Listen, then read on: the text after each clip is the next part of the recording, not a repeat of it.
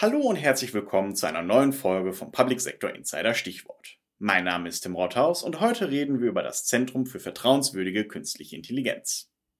Was soll künstliche Intelligenz leisten? Wo muss sie begrenzt werden? Und wie können Nutzerinnen und Nutzer mitentscheiden? Diese und weitere Fragen werden zukünftig vom ZVKI geklärt werden, welches als Schnittstelle für Wirtschaft, Wissenschaft, Politik und Zivilgesellschaft fungiert. Professor Marian Margraf klärt im Gespräch mit Paul Schubert über die ethischen Grenzen von KI auf und wie man die Technologie den Bürgerinnen und Bürgern nahbar machen kann. Nun ist ja jetzt auch das Ziel der Einrichtung, Bürgerinnen und Bürger der Bundesrepublik den Nutzen von künstlicher Intelligenz nahezubringen. Wie kann denn sowas passieren? Indem man zum Beispiel Vertrauen schafft. Ne, das ist ja ein wesentlicher Punkt. Und ähm, ich denke, da ist gerade dieses Thema äh, Schutz der personenbezogenen Daten sehr wichtig, aber eben auch das Thema Erklärbarkeit. Also wenn ich KI-Systeme nutze, möchte ich natürlich, dass meine Daten nicht einfach irgendwo verarbeitet werden und von anderen eventuell missbraucht werden können. Auf der anderen Seite will ich natürlich aber auch wissen, äh, warum jetzt so ein KI-System, was ich jetzt benutze, tatsächlich zu einer gewissen Entscheidung kommt. Also so eine Nachvollziehbarkeit, Erklärbarkeit sollte eben auch umgesetzt werden. Es gibt verschiedene Bereiche, äh, wo diese Punkte wichtig sind. Denken Sie zum Beispiel an Partizipation von Bürgerinnen, beispielsweise bei der Befragung irgendwelcher gesellschaftlichen Prozesse. Wenn ich da jetzt meine Eingabe mache als äh, Marian Markgraf und äh, dieses KI-System kommt zu irgendeiner gewissen Entscheidung, dann möchte ich gerne wissen, warum jetzt zum Beispiel mein Vorschlag nicht übernommen wurde. Also es muss eben auch zurückspielen zu welcher Entscheidung man da jetzt gekommen ist, warum man jetzt genauso weiterarbeitet und nicht anders. Dafür muss es eben auch erklärbar sein, was diese KI-Systeme machen.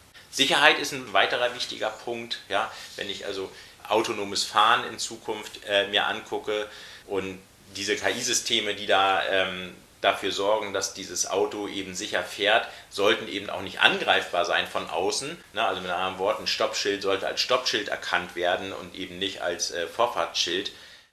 Ich hatte Ende letzten Jahres ein Gespräch mit der Cyberagentur, die im Prinzip auch so ein Forschungsnetzwerk darstellen. Und deren Forschungsleiter hat mir gesagt, dass die eine Projektplanung oder eine Zukunftsplanung von fünf bis zehn Jahren eher so zehn Jahre in die Zukunft haben und quasi so ein bisschen so große, übergreifende Projekte zu, zu fördern. Gibt es da auch von dem ZVKI auch so eine Zukunftsplanung in der Richtung schon? Das ist ein Ziel jetzt in den nächsten Monaten, das zu erarbeiten. Ne? Also wir haben gewisse Ziele und wir haben gewisse Ideen, die sind da jetzt aber noch nicht mit finanziellen Mitteln hinterlegt. Das müssen wir uns alles noch angucken, wie das vernünftig funktioniert. Aber unser Ziel ist schon, das Zentrum in Deutschland zu werden, was sich um dieses Thema künstliche Intelligenz kümmert, also die Vorteile zu erarbeiten, die Herausforderungen zu erarbeiten und dann eben entsprechende Lösungen zu präsentieren. Ich mache Ihnen mal ein Beispiel. Also der Gesetzgeber überlegt sich halt, beispielsweise das Thema Diskriminierungsfreiheit für KI-Systeme zu regulieren, also wirklich in Gesetze zu gießen. Also eigentlich ist das ja schon durch das Grundgesetz, ich bin kein Jurist, aber ich würde äh, eben denken, durch das Grundgesetz abgedeckt, dass KI-Systeme diskriminierungsfrei arbeiten müssen.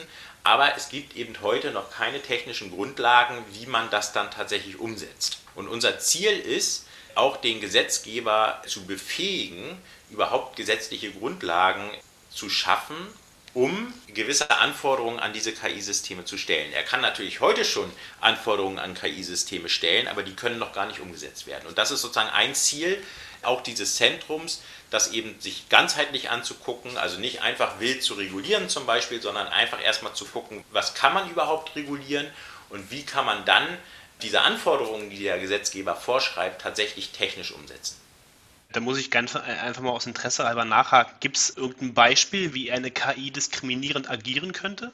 Ja, also könnte zum Beispiel im Bewerbungsmanagement irgendwann dazu kommen, Bewerberinnen und Bewerber mit Migrationshintergrund anhand zum Beispiel ihres Namens einfach vorab auszusortieren oder eben eher männliche Bewerber zu bevorzugen und nicht Frauen. Ne? Das, das kann ja passieren. Das sollte eben verhindert werden und das muss man eben verhindern durch eine technische Lösung auf der einen Seite und auf der anderen Seite finde ich es jetzt meine persönliche Meinung, wenn beispielsweise so ein KI-basiertes Bewerbungssystem in einem Unternehmen eingesetzt wird, dann muss das das Thema Diskriminierungsfreiheit erfüllen. Also ich finde eben nicht, dass man im Bewerbungsmanagement solche Systeme einführen kann, wo man nicht nachweisen kann, dass sie nicht diskriminierungsfrei arbeiten. Alles klar, Herr Professor Margraf, dann möchte ich mich gerne für das Gespräch bedanken. Vielen Dank. Ja, ich danke Ihnen auch. Bis dann. Damit sind wir schon wieder am Ende der Folge angelangt. Wir hören uns dann beim nächsten Public Sector Insider Stichwort wieder. Bis dahin, alles Gute.